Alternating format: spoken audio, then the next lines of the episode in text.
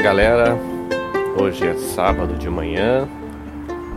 O céu tá azul, bem azul. São seis e meia da manhã. Os vidros dos carros estão congelados porque a temperatura deve ter ido perto de zero grau de manhã. O que eu estou fazendo aqui eu vou chamar de experimento sonoro.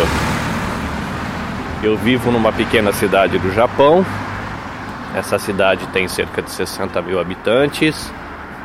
Eu vivo num bairro que seria chamado talvez de um bairro aí é, não central. É uma cidade pequenininha, estou a 15 minutos do que seria o centro, que é onde tem a estação de trem. Mas é, eu vivo numa região que já tem mais plantações. É, perto da minha casa aqui teria o que a gente poderia chamar de sítio, né? Porque tem as plantações de nabo, plantação de batata, plantação de repolho. Então eu vivo no bairro que era o centro antigo da cidade. Tem bastante casinhas do estilo japonês antigas. Eu vivo, inclusive, numa rua que é a chamada Tokaido, ou Caminho de Tokai, que era uma antiga rota que ligava, se eu não estiver errado, a cidade de Tóquio e a cidade de Osaka ou a cidade de Kyoto. Eu, eu pretendo fazer uma live hoje às 8 da manhã. Então acordei por volta das 6 horas. Bate aquela fome, vou fazer um cafezinho na prensa para fazer a live. Olha que interessante, acabou de passar na minha esquerda no céu um grupo de aves voando naquela forma de V, né, uma, aquela filinha de passarinhos, que é um indicativo de que a primavera não está muito longe. Quando os passarinhos começam a voltar, quer dizer que os ares de primavera estão voltando. Ah, falando em passarinho, isso é algo que na primavera vai ser muito constante. A gente acorda com o canto dos passarinhos.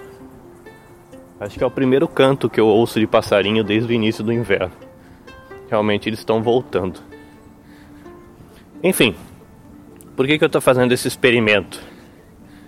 Eu tenho duas primas que são deficientes visuais e que têm me ensinado bastante. E eu penso muito nelas ultimamente por conta do meu trabalho de produção de conteúdo mais um grupo agora de cinco passarinhos voando alinhados do lado esquerdo aqui do céu, que tá azul, não tem nenhuma nuvem. Tá frio, não está tão frio, tem pouco vento. Imagino que deva estar por volta de uns 6 graus agora. Durante os últimos dias tem dado 0, 1 grau, mas agora eu acho que não está muito abaixo disso. Mas enfim, é, essas minhas duas primas são deficientes visuais, me ensinam bastante, me orientam em relação à descrição de imagem, me orientam em relação a pensar em audiodescrição.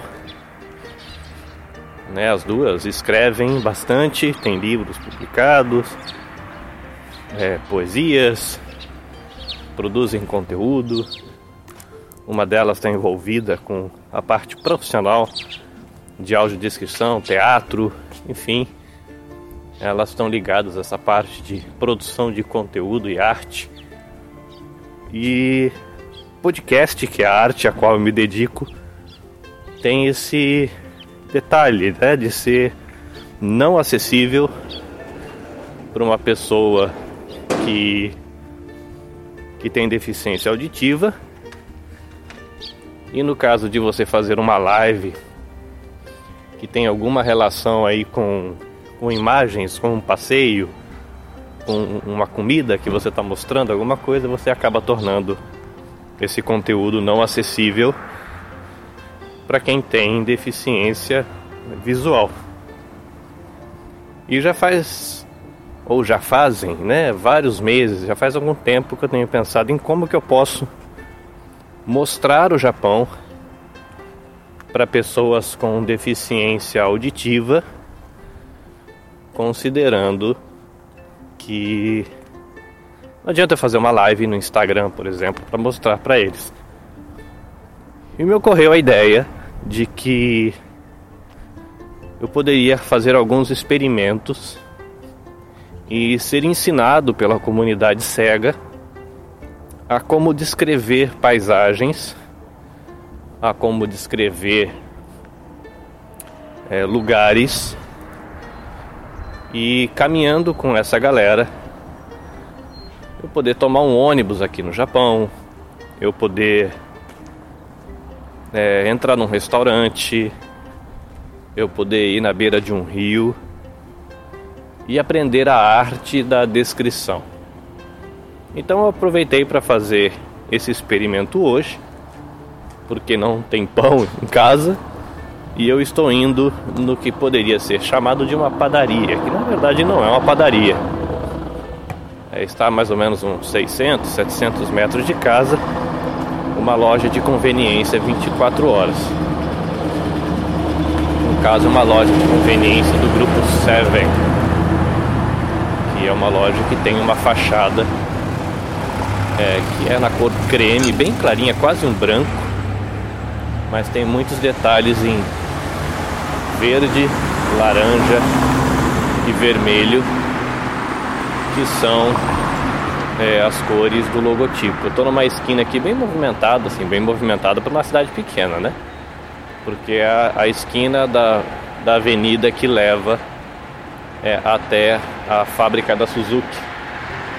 Eu estou aqui parado na faixa de pedestre esperando aparecer o bonequinho verde do semáforo dizendo que eu posso atravessar, apesar de ser uma cidade muito pequenininha. Não faz parte da tradição japonesa a gente desobedecer o semáforo mesmo quando não tenha ninguém. É uma rua movimentada, tem bastante caminhões aqui parados no estacionamento da loja de conveniência, que essa é uma realidade muito comum. Enfim, eu estou chegando aqui no Seven e a gente não tem padarias aqui. Não vou dizer que não tem, a gente tem padarias, mas elas não são muitas. Né? Então a gente tem essa questão da loja de conveniência. Só para você ter uma ideia, né? fazendo uma outra vírgula aqui, né? Estou numa esquina tem a loja de conveniência, na outra esquina tem uma quadra inteira que é uma horta que tá agora deve estar tá plantado, acho que é repolho. Aí tem uma daquelas casinhas de lona, né? Uma estufa e bastante coisas assim, bastante carros parados, bastante caminhões por conta da Suzuki. Na outra esquina também é plantação e na outra esquina tem uma casa no estilo antigo japonês, com aqueles jardins, com as árvorezinhas cortadas na horizontal. Bom, eu vou entrar aqui na loja e você vai poder talvez ouvir o ambiente. Pelo menos esse é o experimento que eu estou fazendo aqui.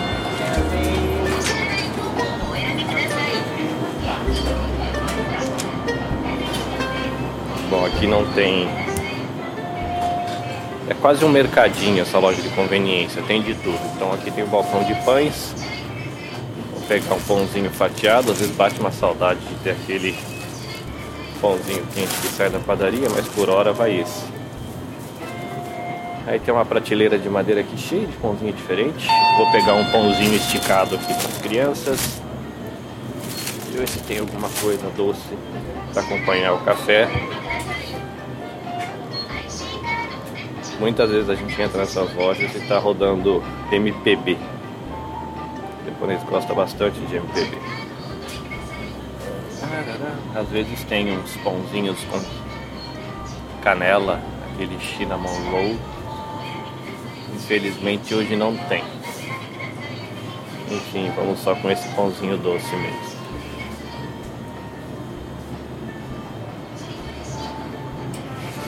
O café tem em casa. Vem aqui tem congelados, tem bebidas, tem um monte de coisinhas assim para comer, tem gelo, tem arroz, tem marmita, vinho, tem um, um caixa eletrônico, tem uma máquina de tirar cópias, que curiosamente é a gente que tira as cópias, não é o atendente que tira as cópias.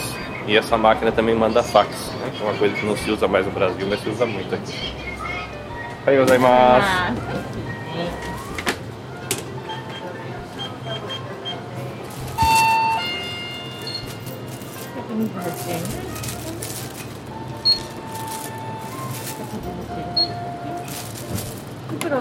じゃあお願いします。はい、まりました。三円です。ので一枚です。お支払い方法をお選びください。現金を入れ終わりましたら確認の上 OK ボタンを押してください。お釣りとレシートをお受け取りください。お取り忘れにご注意ください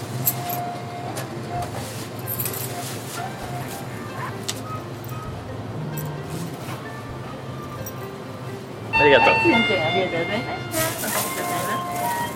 Bom, muito bem. Comprado, pago. Depois da pandemia, os caixas eletrônicos em muitos estabelecimentos, como esse estabelecimento, é, é de autoatendimento praticamente, né? A pessoa recebe o conteúdo, ela faz a leitura para você e aí na hora que chega a parte do pagamento, é você que tem que fazer esse pagamento, né? Então você decide o método de pagamento, se é que eles chamam de dent money, que seria o dinheiro eletrônico, né? Cartões pré-pagos, é, pagamentos por contato que são faturados na conta do telefone, é, cartão de crédito de contato, cartão de débito, enfim, são muitas opções de pagamento. E aí você consegue criar, é, criar não, né? Fazer o seu, seu autoatendimento ali. Isso foi uma solução que eles conseguiram para evitar contato físico no início da pandemia. Então antes de tudo você entregava dinheiro, né? Que é uma diferença que tem no Brasil. No Brasil o pessoal fala que não se usa mais moeda, né? É muito incomum. O pessoal usa mais cartão de débito, até pela questão da praticidade, da segurança. Aqui pelo que eu ouvi de pessoas que entendem um pouco melhor a, tradição japonesa e falam japonês, é, os japoneses têm um pouco de desconfiança com o dinheiro eletrônico. Tem estabelecimentos que não aceitam cartão de crédito, então eles preferem papel moeda. Como é um país que tem um índice de violência incomparado com o Brasil menor, então as pessoas não se preocupam muito, né, de estar com dinheiro na mão. Enfim. Bom, tô aqui voltando para casa. Meu lado direito tem três estufas grandes, não dá para saber o que tem plantado lá dentro. Pelo jeito já foi colhido. Tá só o, o bagacinho da plantação que foi aproveitada ou por conta da temperatura deu errado alguma coisa e eles perderam a safra toda. Do lado dessas três plantações, perdão, do lado dessas três estufas, tem mais ou menos uns 50 metros de plantação de nabo. E tá aqui bonitinho, saindo mais ou menos um palmo da terra, né? O, o nabo e as folhas parecem um, um chapéuzinho florido. É, tô, é interessante, tem bastante passarinho cantando hoje. Nos últimos dias não tinha não. Eu acho que a temperatura realmente deve subir semana que vem. Essa semana foi uma semana muito fria, muito fria. E teve muita nevasca, polícia correndo atrás de tirar gente que estava preso na neve dos carros. Foi uma semana assim bem bem complicada. Eu tô passando agora do lado de um de uma escolinha, uma pré-escola, vou dizer assim, chamada Shinai Hoikuen, que é a escolinha que o meu filho mais novo frequentou quando era pequenininho. Ele ainda é pequenininho, mas já está indo para a segunda série esse ano. E essa escolinha é aqui pertinho de casa. É bem interessante o, o jeitinho, eles vêm todos uniformizados, desde pequenininho. Dois aninhos já vem com uniformezinho de escola, chapeuzinho, gravatinha. É bem, bem divertido. É uma das coisas que tem aqui na minha cidade. Eu moro num lugar que tem muito mato ainda, né? Apesar de as pessoas associarem Japão à tecnologia, é uma cidade que ainda tem muito espaço, né? Porque é uma cidadezinha do interior com 60 mil habitantes. E eu moro perto do mar, então eu caminhando cerca de 10, 15 minutos eu já estou na praia. Eu moro numa cidade litorânea. Cortar caminho aqui numa ruazinha de pedra. Que até isso tem aqui, rua não asfaltada. Tô do lado aqui de um terreno, a gente poderia chamar no Brasil de um terreno baldio, que está do meu lado direito, e uma casa do lado esquerdo. Esse terreno na primavera fica todo florido. É mato, mas ele fica tudo florido. Agora tem umas florzinhas amarelas no mato e tem uma flor aqui, uma árvore na verdade, que ela parece o sakura. Ela tem florzinhas brancas com cinco pétalas com um miolinho amarelo e ela está florindo. Então realmente é um sinal de que a primavera está chegando, porque essa aqui a gente, se eu não tiver errado, o pessoal fala que é uma árvore de ume e essa florzinha ela floresce antes da primavera.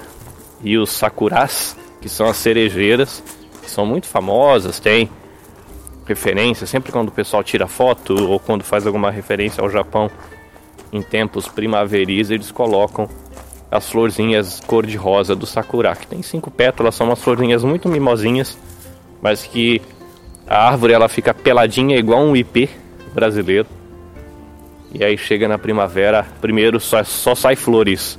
Ela enche de flor.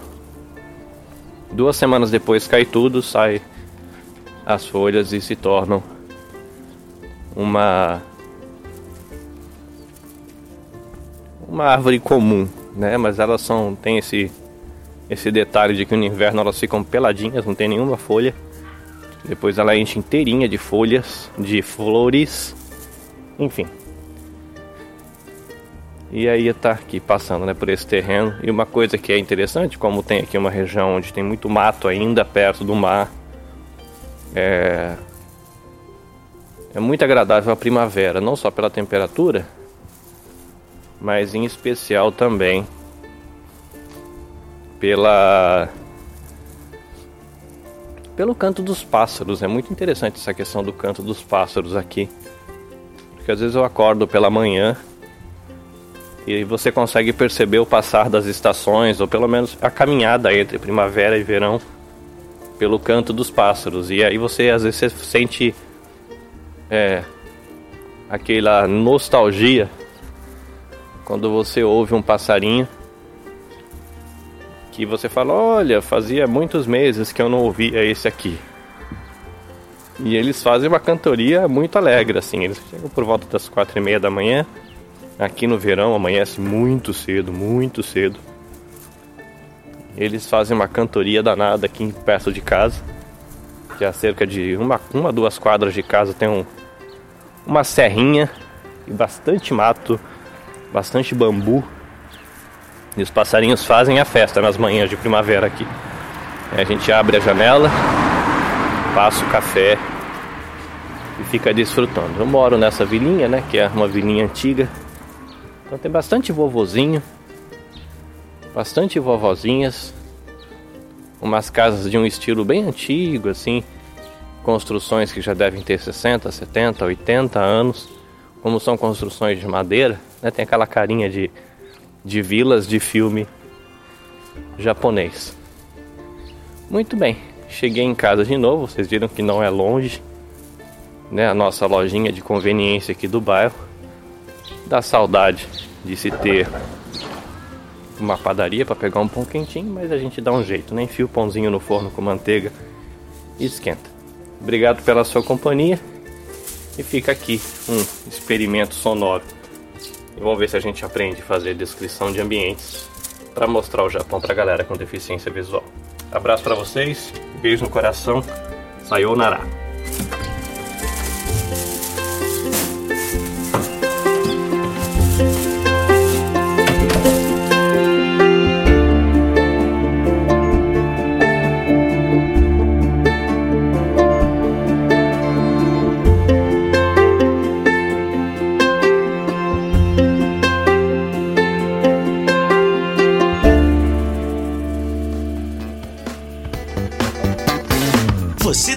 Podcast. Dicas e informações para quem quer começar e aprimorar a produção do seu podcast. Esperamos você no próximo episódio.